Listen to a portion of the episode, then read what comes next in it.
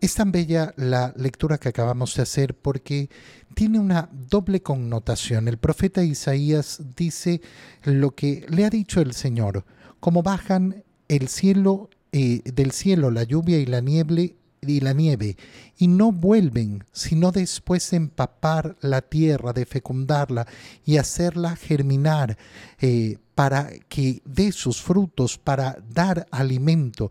Así será la palabra que sale de mi boca.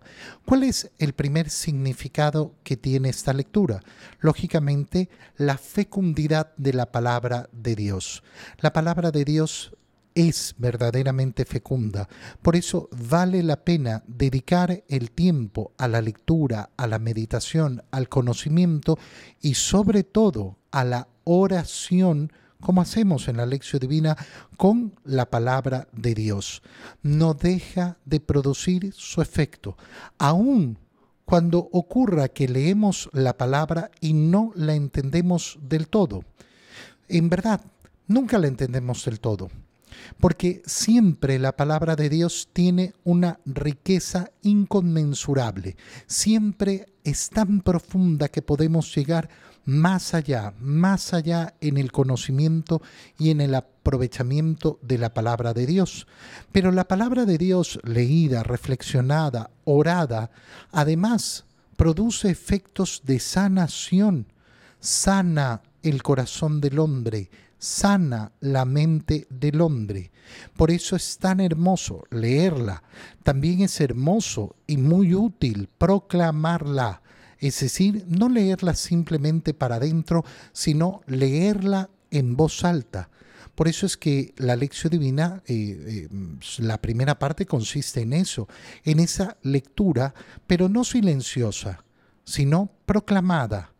Aunque yo esté solo, el hecho de proclamar la palabra de Dios hace que entre en mis oídos, que yo la pronuncie por mi boca, purifica mi boca y lógicamente entra por mis oídos para ser verdaderamente fecunda y sanadora.